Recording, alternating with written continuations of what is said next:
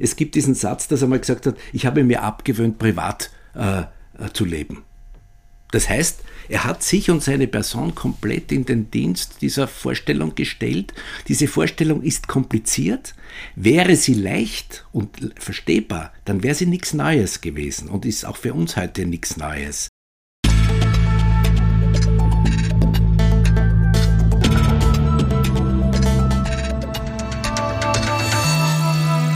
Ausgesprochen Kunst. Der Podcast mit Alexander Gieser.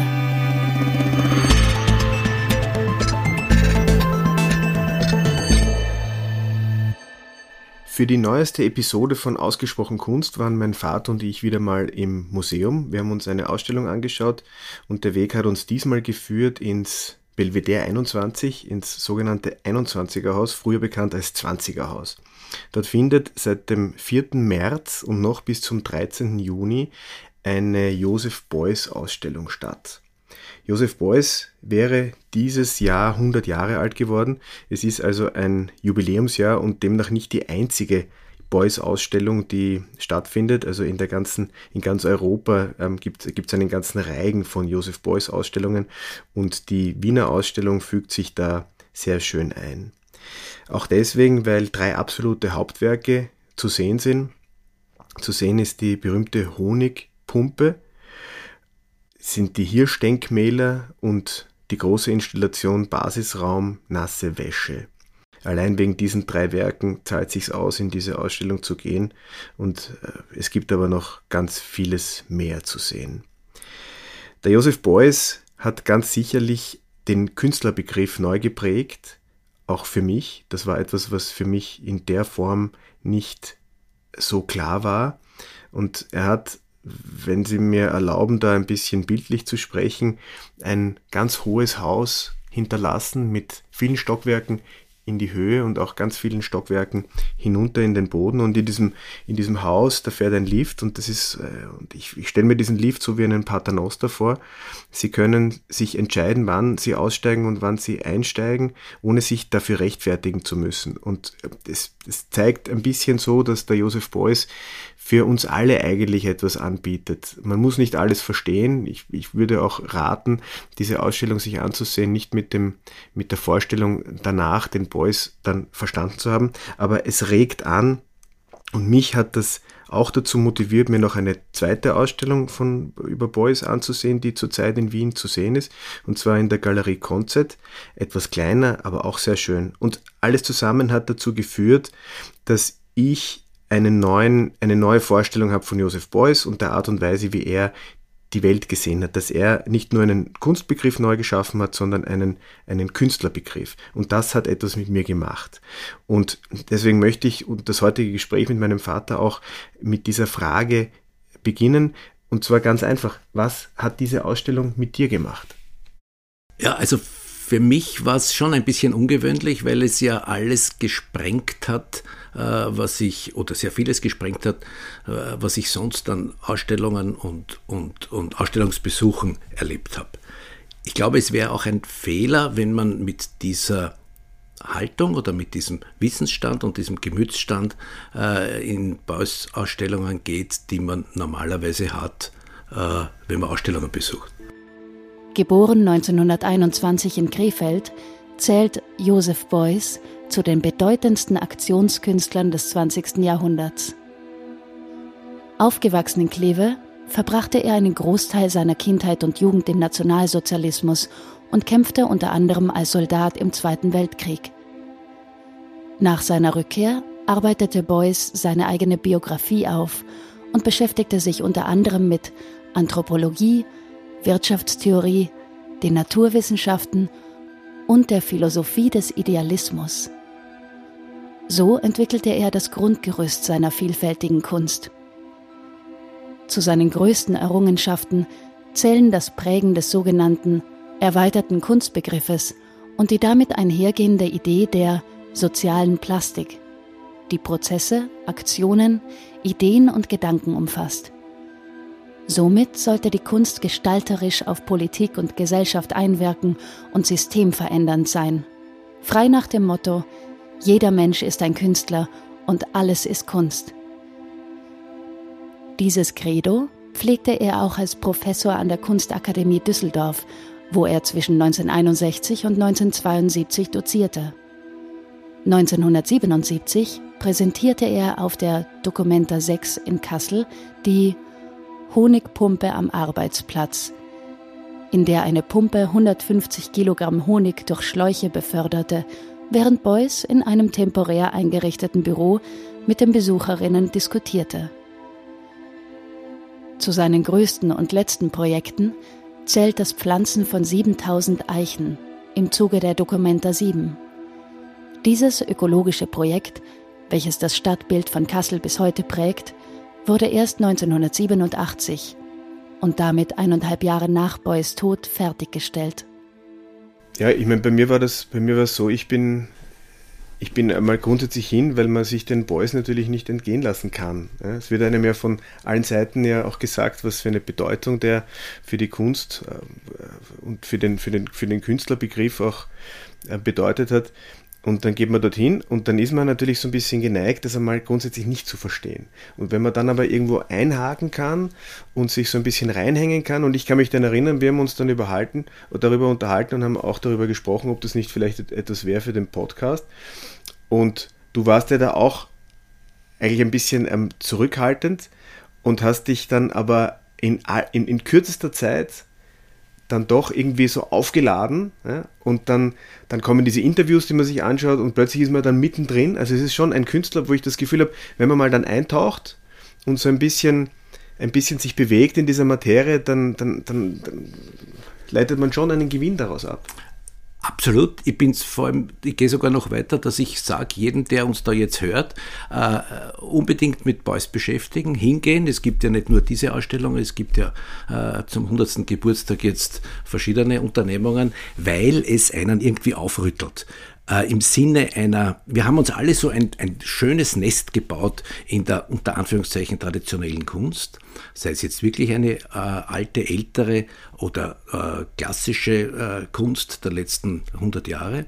Und dieses traditionelle Nest wird durch den Beuys äh, eigentlich völlig aufgebrochen. Er ist für mich äh, nicht nur ein Künstler, sondern er ist für mich auch irgendwie ein, ein Philosoph, ein Weltverbesserer, ein, einer, der versucht, äh, die Dinge grundsätzlich zu ändern. Und das war schon was Besonderes, das zu spüren. Die Ausstellung dort selber ist ja jetzt nicht so rasend eine Augenlust und Augenfreude. Äh, das haben wir auch beide festgestellt, weil wir ja dort oder weil es dort vor allem Relikte gibt, Dinge gibt, die auf verschiedene, auf verschiedene äh, äh, Situationen, die er zu Kunstwerken gemacht hat, hinweisen. Aber wenn man sich einlässt, dann, dann öffnet das schon ein bisschen äh, äh, die, die, die, die Augen für, für was hat jetzt Kunst für Funktion oder ist Kunst, so wie wir es bis jetzt erlebt haben, äh, sakrosankt oder, oder in Stein gemeißelt oder gibt es andere Möglichkeiten? Und bist du der Meinung, weil du gesagt hast, dass er auch als, als so ein Weltverbesserer, war er damit erfolgreich? Hat, hat, ist, ist die Welt, ist die Kunstwelt nach Beuys anders als vor Beuys?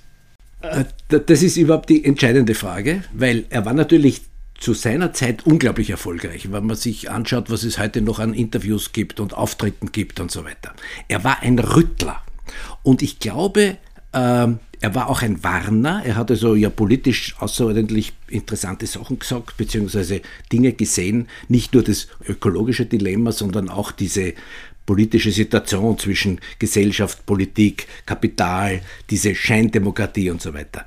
Ich glaube nicht, dass wir uns wirklich verändert haben. Im Gegenteil, es ist viel schlimmer geworden, weil heute nur mehr zählt, was, was, was zu rechnen ist. Aber er hat das Bewusstsein erzeugt. Er hat er hat äh, bei Leuten, die ein offenes Ohr haben, klargemacht, dass das, was wir da bis jetzt die letzten, sagen wir jetzt einmal 2000, 3000 Jahre gemacht haben, nicht der alleinige Weg ist, sondern eher der Weg ist in Richtung äh, Vernunft und Aufklärung.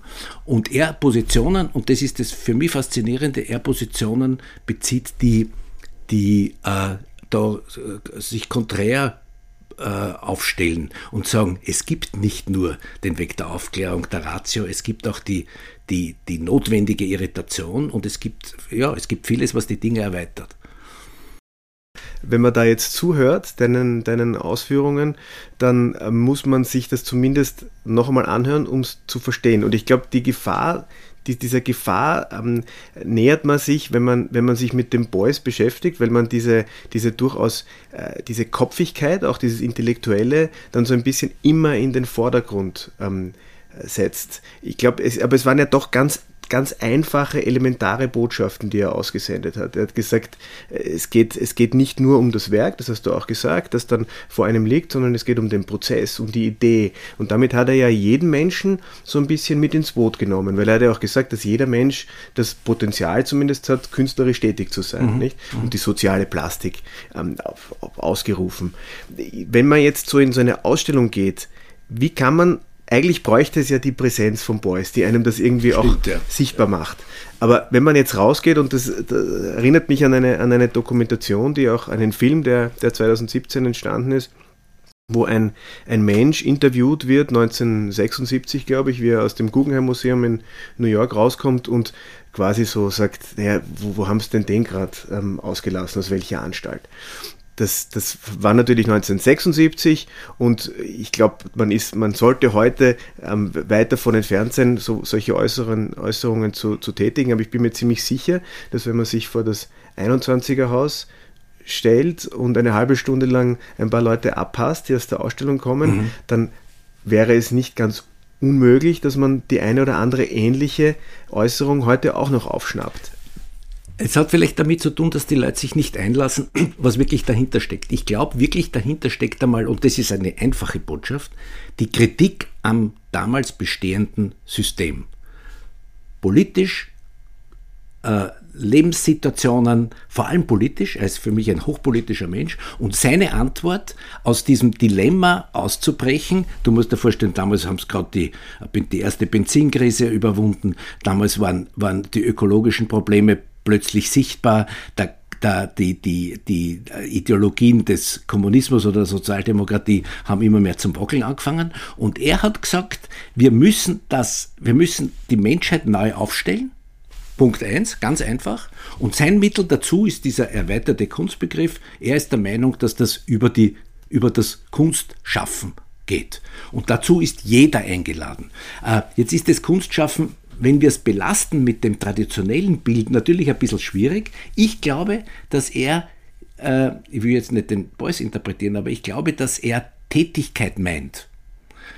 Das Einbringen des Einzelnen. Das nicht Stillschweigen ist einfach was konsumieren, sondern das Einbringen des Einzelnen. Und äh, alle diese Reste, die man in den Ausstellungen sieht, sind von Unternehmungen, die diese Kritik und diese Aufforderung äh, dokumentieren. Beispiel, diese, diese nasse Wäsche, Basisraum nasse Wäsche.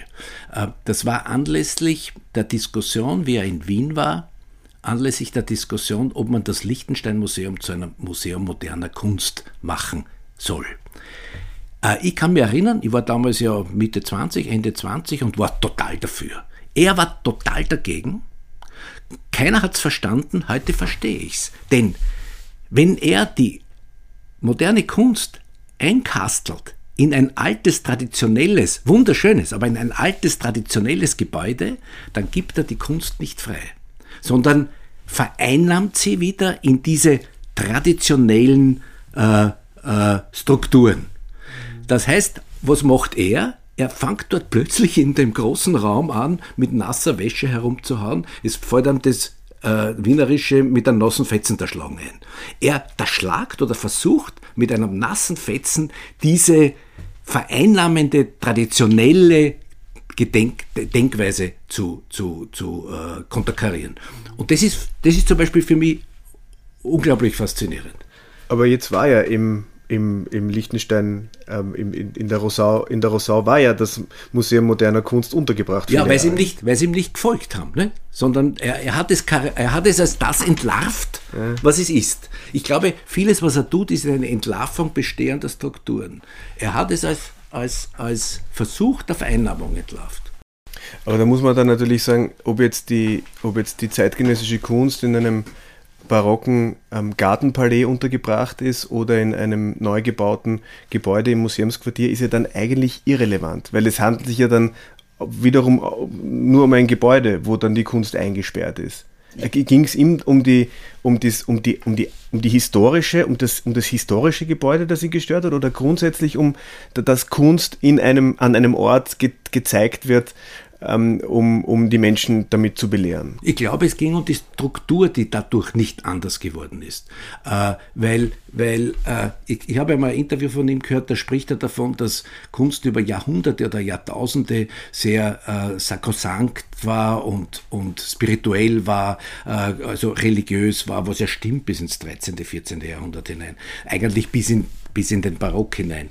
Äh, dass das aber äh, auf der einen Seite unter Anführungszeichen ein bisschen Unterdrückungsaufgaben hatte und auf der anderen Seite wirklich eine Geschichte für sehr viel wenige. Natürlich haben die Leute sich das angeschaut, aber er will, er will aus diesem elitären Programm der Kunst und äh, will, will er ein, ein allgemeines machen und jeden auffordern mitzutun, weil, und da wird es natürlich dann ein bisschen schwierig, ihn auch zu verstehen, aber er, er dann das Gefühl hat, äh, dann kann es wirklich dann kann sich wirklich was ändern. Und ob das jetzt ein modernes oder ein altes Gebäude ist, natürlich ist das moderne schon ein bisschen besser, aber wenn das moderne nach den Strukturen der alten Gebäude gebaut ist, dann ist es, hätte es ihm sicher auch nicht gepasst. Er hat ja auch keine Bilder gemalt, um sie an die Wand zu hängen. Natürlich gibt es Grafiken äh, von ihm, aber da geht es nur darum, da beschäftigt er sich quasi mit, mit steinzeitlichen, altsteinzeitlichen äh, äh Formationen. Also er will, er will, er will die Struktur, er will den Kunstbegriff ändern. Und wenn wir Kunstwerke in ein, in ein Museum hängen, ändern wir den, den Kunstbegriff nicht. Er hat ja selber davon gesprochen, dass das Dilemma eigentlich da beginnt, wo jemand in ein Geschäft geht und sich einen Keilrahmen und Farbe ja. kauft. Und wenn du sagst, es gibt jetzt ähm, keine Bilder, es ist verblüffend, dass es, dass es die eigentlich wirklich nicht gibt. Aber das, was du jetzt so gesagt hast, um, um diese Ideen irgendwie in der Welt zu verankern, da hätte, hätte ja eigentlich ein Manifest ausgereicht. Also er hätte sich ja hin, hinsetzen können und seine Ideen niederschreiben, nach, nach, denen, nach denen dann die Menschheit im Idealfall leben könnte. Das, das gibt es aber jetzt in der Form auch nicht. Also hat er sich doch irgendwie da dem ausgeliefert, was die Nachwelt dann mit dem macht, was er hinterlässt. Ja, es gibt, es gibt natürlich schon Dinge, die länger halten. Wenn du an die, in Kassel an diese, diese Pflanzung von den 7000 Eichen, da zuerst Basaltsteine und dann, erstens einmal wurde dieses Kunstwerk überhaupt erst fertig, da war er schon tot. Ich glaube, erst zwei Jahre später oder sowas hat sie das. Äh, und da, da gibt es schon den Anspruch auf, auf, auf Nachhaltigkeit, die, die ein Manifest zu verlangen, jetzt stell dir vor, der Cézanne, natürlich auch im Vergleich zum Beuys ein traditioneller Künstler oder irgendeiner dieser großen Giganten, die uns ja auch so nahe am Herzen liegen, hätte jetzt nur geschrieben äh, drei Aufsätze. Er musste das natürlich, er musste das für mich auch äh, realisieren. Also alle diese Dinge, ob das jetzt ob das jetzt die Honigpumpe ist oder, oder ob das die, die, die, diese Geschichten mit den Filzanzügen und dem Fett sind, sind Realisierungen, um, äh, ich will es noch deutlicher sagen, wenn du etwas direkt sagst, kommt das lang nicht so an, also wenn du es über das Werk sagst, ich will jetzt gar nicht einmal Kunstwerk sagen, ne? nimm diese Filzan Filzanzüge und das Fett. Filz ist der, wahrscheinlich der mieseste Stoff oder ziemlich mieser, billiger Stoff. Das Fett ist zwar wichtig, kalorienreich und so weiter, aber auch das Unangenehmste, was man sich vorstellen kann. Dass er das zu so wesentlichen Dingen nimmt, äh, und er glaube, er hat das von den Filzanzügen sogar ein paar hundert gemacht, äh, äh, diese, dieses und Anzüge daraus gemacht, nicht? Also das, das, heißt, er hat Menschenbilder gemacht. Das heißt, er hat aus dem miesesten Material ein Menschenbild gemacht. Mehr an Versuch der Veränderung kann man sich gar nicht vorstellen, in Wirklichkeit. Dass er, dass er nicht aus Marmor oder aus, aus, aus Bronze oder aus, aus, aus irgendeinem tollen Material äh, ein Menschenbild macht, sondern aus Filz er will wirklich das Ruder herumreißen. So habe ich das Gefühl. Ich weiß nicht, das ist mein, mein Bild, das ich davon habe. Ja, ja vielleicht auch dieses, ähm, durch, diese, durch das Verwenden von solchen einfachen Materialien auch ein bisschen so den Nimbus, ähm, die, eben die Kunst von diesem Sockel herunterzuholen, auf mhm. dem sie jahrhundertelang gestanden ist. Für mich war ja auch ein bisschen nicht, also ein bisschen beißt sich ja da die Katze in den eigenen Schwanz, wenn, wenn das als elitär und intellektuell wahrgenommen wird, diese, diese Kunst, die vielleicht für viele nicht so verstehbar ist, aber dann doch er mit intensiv arbeitet mit diesen, mit diesen Multiple, mit den Kunstwerken, die er in höherer Auflage ähm, herstellt oder herstellen lässt, um sie möglichst günstig unter mhm. das Volk zu bringen. Mhm. Also diese, diese, diese, den Versuch, das in der Breite wirken zu lassen, den, den setzt er ja ganz eindeutig. Ja, er möchte es demokratisieren, keine ja. Frage. Dass das natürlich der Markt jetzt in den letzten 40 Jahren oder 50 Jahren anders reagiert und diese Dinge heute sauteuer sind, das hat er ja nicht vorhersehen können. Das war auch nicht seine, war nicht seine Ambition. Aber er war, er hat was Missionarisches gehabt. Nicht? Mhm. Es, gibt diesen, es gibt diesen Satz, dass er mal gesagt hat, ich habe mir abgewöhnt, privat äh, äh zu leben. Das heißt, er hat sich und seine Person komplett in den Dienst dieser Vorstellung gestellt. Diese Vorstellung ist kompliziert. Wäre sie leicht und verstehbar, dann wäre sie nichts Neues gewesen und ist auch für uns heute nichts Neues, äh, äh, sondern, sondern, etwas, sondern etwas Überkommenes. Es ist, es ist nach wie vor schwer zu fassen, aber er will, dass, dass, die, dass die kreativen Menschen anders organisiert sind und anders denken und sich anders strukturieren und das mit Hilfe der Gestaltung, des Tuns, des Arbeitens. Drum tut er immer davon sprechen, dass jeder Mensch kann ein Künstler sein. Äh, natürlich nicht nach unserem herrschenden äh, Kunstbegriffen, weil da gibt es Dinge, aber es geht ihm nicht um diese artifizielle Geschichte, ich habe mich wiederholt mittlerweile schon, sondern es geht ihm darum, äh, einzugreifen. Er will, dass der Mensch eingreift. Das ist die einzige Chance, die er sieht. Und auf die Frage, und auf die Frage, die du vorher gesagt hast, gestellt hast, ob sich die auf sehr spannend halte, ob sie, ob, was hat das heute für einen Effekt? Äh, wenig, aber, aber doch einen für eine gewisse Bewusstheit. Es wurde eben gesagt. Es wurde gesagt und es ist nach wie vor da. Und der Umstand, dass jetzt zu seinem 100. Geburtstag diese Fragen wieder aufkommen, ich bin dir dankbar für dieses dekadische System in unserer Gesellschaft, dass man auf dem 90., 80., 70., 100. Geburtstag wieder an was erinnert wird, weil ich für meinen Teil, äh, ich habe das seinerzeit völlig verschlafen. Ich war in den 20ern, in meinen 20ern, habe meine erste Galerie aufgebaut, konnte das gar nicht begreifen, weil es wäre gegen meine gesuchten Strukturen gewesen. Ich habe eine, ich habe eine sichere Struktur, was Kunst betrifft, gesucht.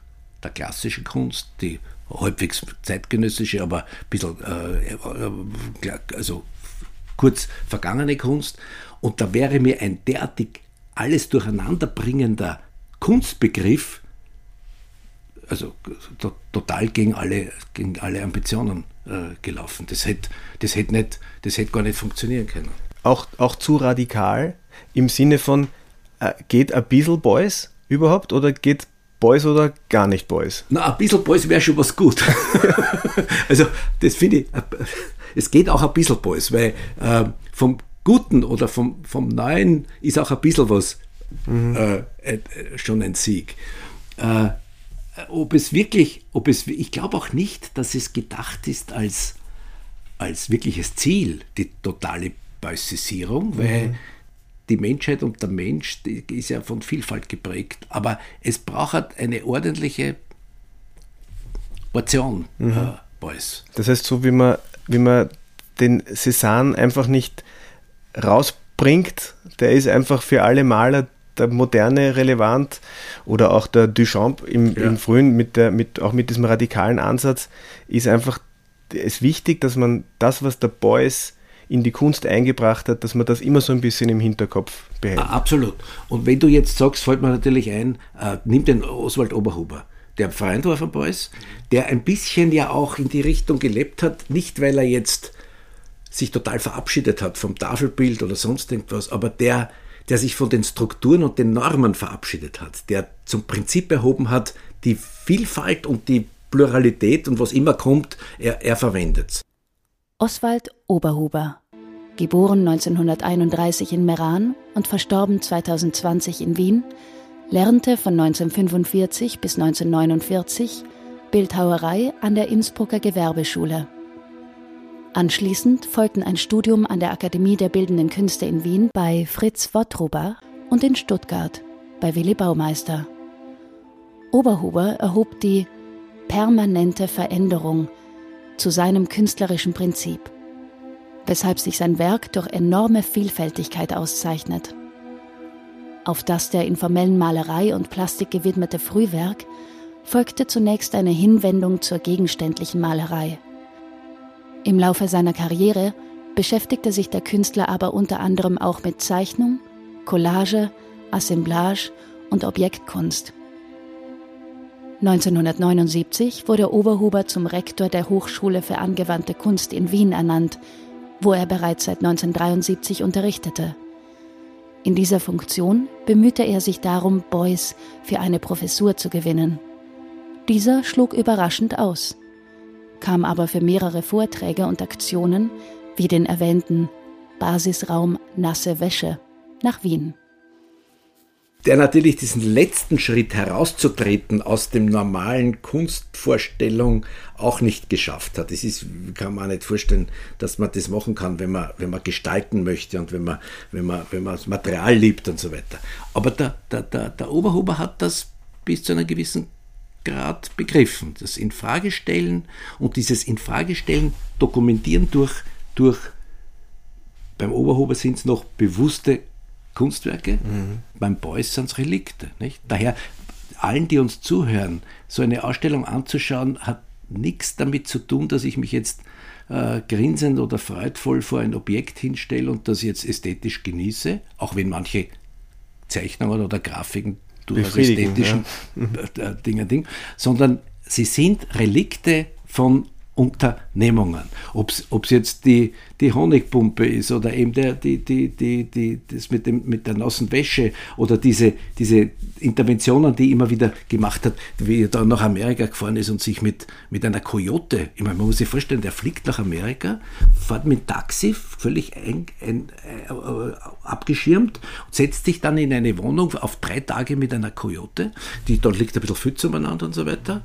Äh, und nach Ende dieser Aktion fährt er genauso abgeschirmt wieder am Flughafen und fliegt weg. Hat sonst nichts von Amerika gesehen. Also er hat sich sogar auf einer Bahre raustragen lassen, damit genau. er nicht noch einmal den amerikanischen Boden genau. ähm, berührt. Aber das ist ja interessant, weil ich habe ich hab zu, dieser, zu dieser Geschichte habe ich Fotos gesehen und ich habe dann einen Film gesehen. Und ja. der Film ist um ein Vielfaches äh, dynamisch, also ich würde nicht sagen dynamisch, aber der geht wirklich unter die Haut. Ja. ja. So ein, diese, diese, dieser, dieser dokumentarische Charakter. Ja. Ja. Und das ist auch etwas, was ich, was ich in dieser ganzen, in dieser letzten Woche, wo ich mich jetzt mit Boys auch mehr auseinandergesetzt habe, äh, wirklich, wirklich eindeutig wird es dann, wenn er selber bewegt, spricht und agiert.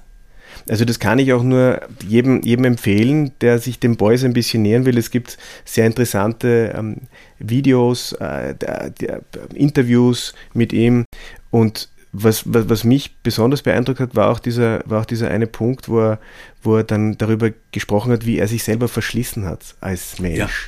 Dass, er, dass er das auch dann formuliert, dass es für ihn sonnenklar ist, dass er einfach bis zum vollkommenen Grad der Erschöpfung einfach weitermacht. Und er sagt das auch so, es wäre doch furchtbar, wenn man mit halbvollen Batterien stirbt. Ja, wäre wär, wär ja. doch dann hässlich. Ja? Das, das trifft sie mit dem, ich habe mir abgewöhnt, privat zu leben. Nicht? Mhm. Also er hat sich in den Dienst der Sache gestellt. Und der Dienst der Sache ist für mich auch immer wieder, er versucht ja immer wieder zu den Wurzeln zurückzuführen, auf zu archaischen Strukturen zu kommen. Wenn man zum Beispiel dieses, was auch im 20er Haus zu sehen ist, diese Geschichte mit dem Hirsch, mit den, mhm. mit den äh, mit diesen Werkzeugen, diese Werkzeugen und so weiter. Das schaut ja aus wie ein Schlachtfeld. Mhm. Das ist wie eine archaische, wie eine Ausgrabung einer, einer, weiß ich jetzt nicht, einer Schlacht aus dem dritten Jahrtausend vor, oder fünften Jahrtausend vor mhm. Christus, äh, wo, er, wo er einfach äh, darauf hinweist, dass Gestaltungskräfte außerordentlich äh, äh immer vorhanden waren und außerordentlich früh schon zum Tragen gekommen sind. Jetzt gibt es da noch einen, einen Punkt, der mich, wo ich ein bisschen Hoffnung geschöpft hatte, ähm, wurde darauf aufmerksam gemacht, dass immer mittwochs zwischen 11 und 15 Uhr dort ein offenes Büro installiert wird in, in der Ausstellung. Und ähm, wir, wie wir gemeinsam dort waren, war dieses Büro auch besetzt, aber von der Leiterin des, des, des Kinos. Und sie hat dann eigentlich gesagt, na, sie, sie hat mit der Ausstellung eigentlich gar nichts zu tun. Es, es gilt nur darum, also irgendwie so einen, einen, einen Anker zu setzen in dieser Ausstellung, der irgendwie die Menschen mit da hineinbringt oder auch das, das Tun in einem Museum. Jetzt noch einmal aus, aus Kunsthändlersicht. Der Beuys hat seine erste größere Ausstellung, die er gemacht hat, en bloc verkauft an einen, an einen Sammler. Und dieser Sammler hat das behalten, das ist heute dieser berühmte Beuys-Block. Und er hat ganz früh sein Werk dem Kunsthandel, also dem, dem Markt mit seiner Kunst entzogen. Mhm. Ist das etwas, was man, was man als, als bewussten Akt interpretieren könnte? Hat er das forciert? Eignet sich das Werk von Beuys überhaupt für den Markt? Also ich weiß nicht, ob es ein bewusster Akt ist und ob er es forciert hat, aber es ist Beuys interpretierend logisch. Wenn er den Kunstbegriff äh, in Frage stellen möchte oder erweitern, es geht ja eigentlich um die Erweiterung des Kunstbegriffes, äh, und dann muss er natürlich auch den sogenannten traditionellen Kunsthandel in Frage stellen, der ja ein, ein Weitergabe von Kostbarkeiten ist. Nicht? Das ist ja auch eine durchaus elitäre, wir brauchen uns da gar nicht an der Nase nehmen oder nicht. Es ist so, es ist ein elitäres Unternehmen, wo wenige Leute, die sich das leisten können, äh, außerordentliche Leistungen, geistige Leistungen äh, erwerben können und dann eigentlich für sich in Anspruch nehmen. Nicht? Viele Sammler, der nimmt es für sich und es ist für die Welt verloren. Äh, der, der, ob, ich weiß nicht, ob dieses komplette Verkauf dieser ersten großen Ausstellung jetzt ein bewusster Akt war, aber ich glaube, wenn man ihn heute fragen könnte, hinauftelefonieren, er würde kurz zögern und würde sagen, ja. Einfach um sich zu bestätigen, um das, was er denkt, zu bestätigen. Es gibt noch, eine, es gibt noch einen Aspekt, den ich, den ich ähm, ansprechen möchte.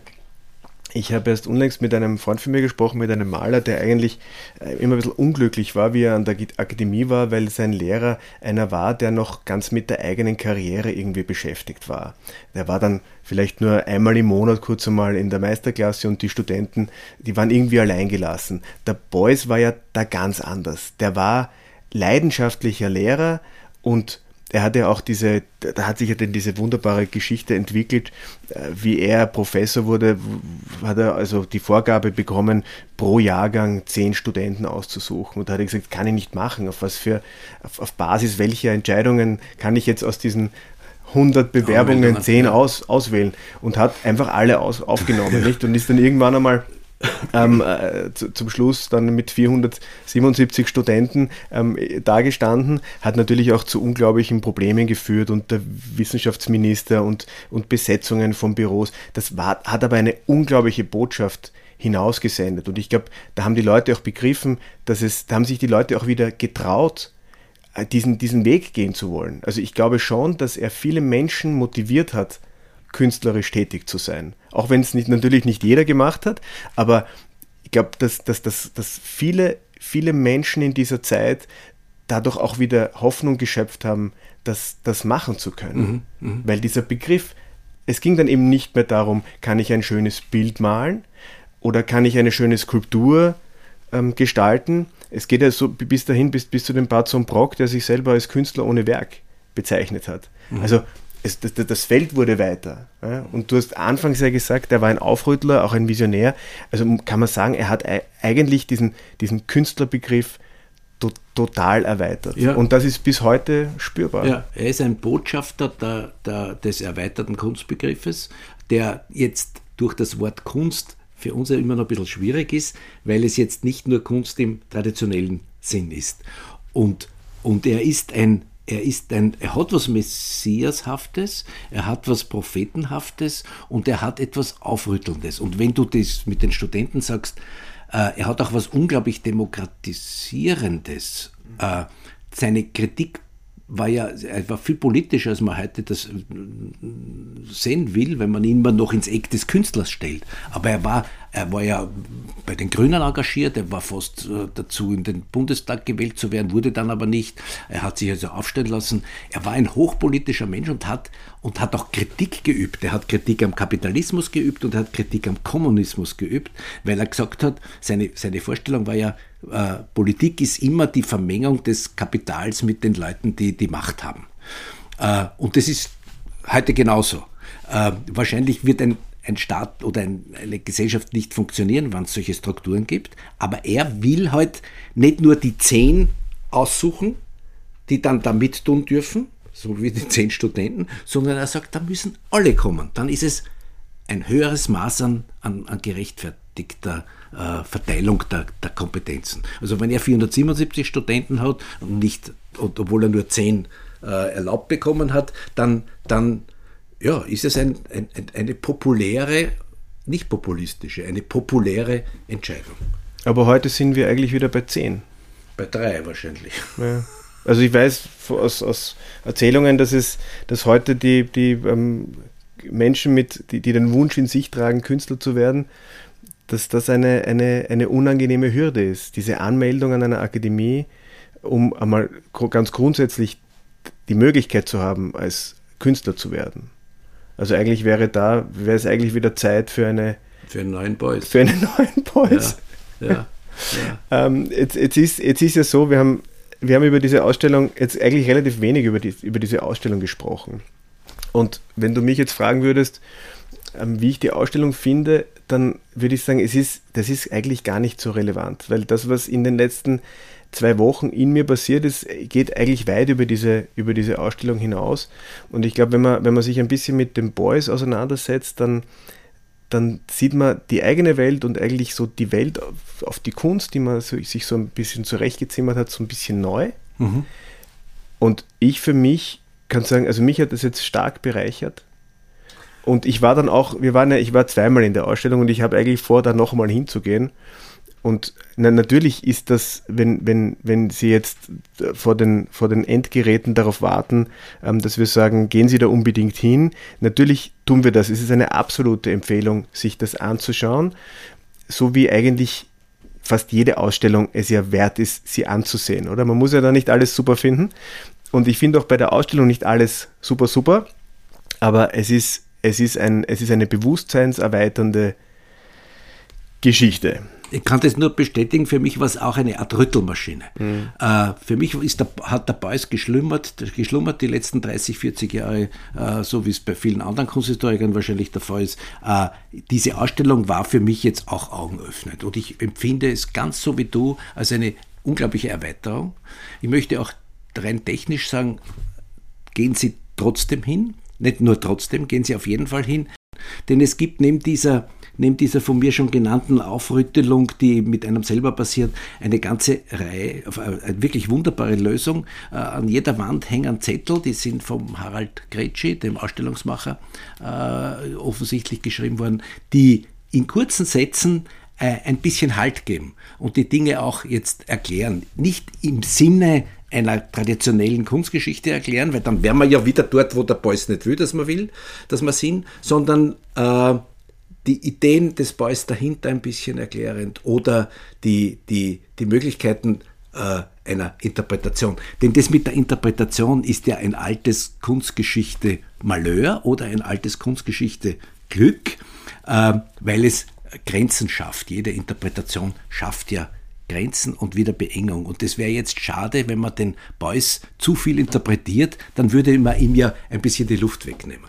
Aber hingehen und diese Zettel lesen, sich rütteln lassen und, und, und, und anschauen, dass Kunst jetzt nicht nur in einem goldenen Rahmen an der Wand hängen kann, äh, sondern auch als erweiterter Kunstbegriff sowas ist, was man sich dort anschauen kann. Nicht? Und vor allem geistig mitnehmen. Ich glaube, das ist auch etwas, was, was diese Ausstellung stark macht. Es ist eine Ausstellung, die, die, man, die, die man eigentlich mehr als einmal sich anschauen sollte. Wenn man das vielleicht auch dann prozessiert, was man dort gesehen hat, dann entsteht sowas wie der Wunsch, es vielleicht nochmal zu sehen. Ich, also ich war das, das erste Mal mit einem, mit einem Freund, der war davor schon einmal und während wir dort waren, hat er diese ganzen Zettel von der Wand genommen und ich habe mir gedacht, wieso, wieso nimmt er diese ganzen Zettel jetzt Ja. mit? Und wie wir dann gemeinsam dort waren, was mein zweiter Besuch war, habe ich diese Zettel von der Wand genommen, weil es einfach, weil man einfach ein bisschen mehr wissen will. Ja? Ja. Und ich glaube, das ist etwas, was, was, was ganz wichtig ist. Und das wird, und jetzt haben wir schon öfter darüber gesprochen, dass so ein bisschen gerüttelt wird. Ähm, da, bewegt, da, be da kommt was in Bewegung und man ist auf jeden Fall schlauer als davor.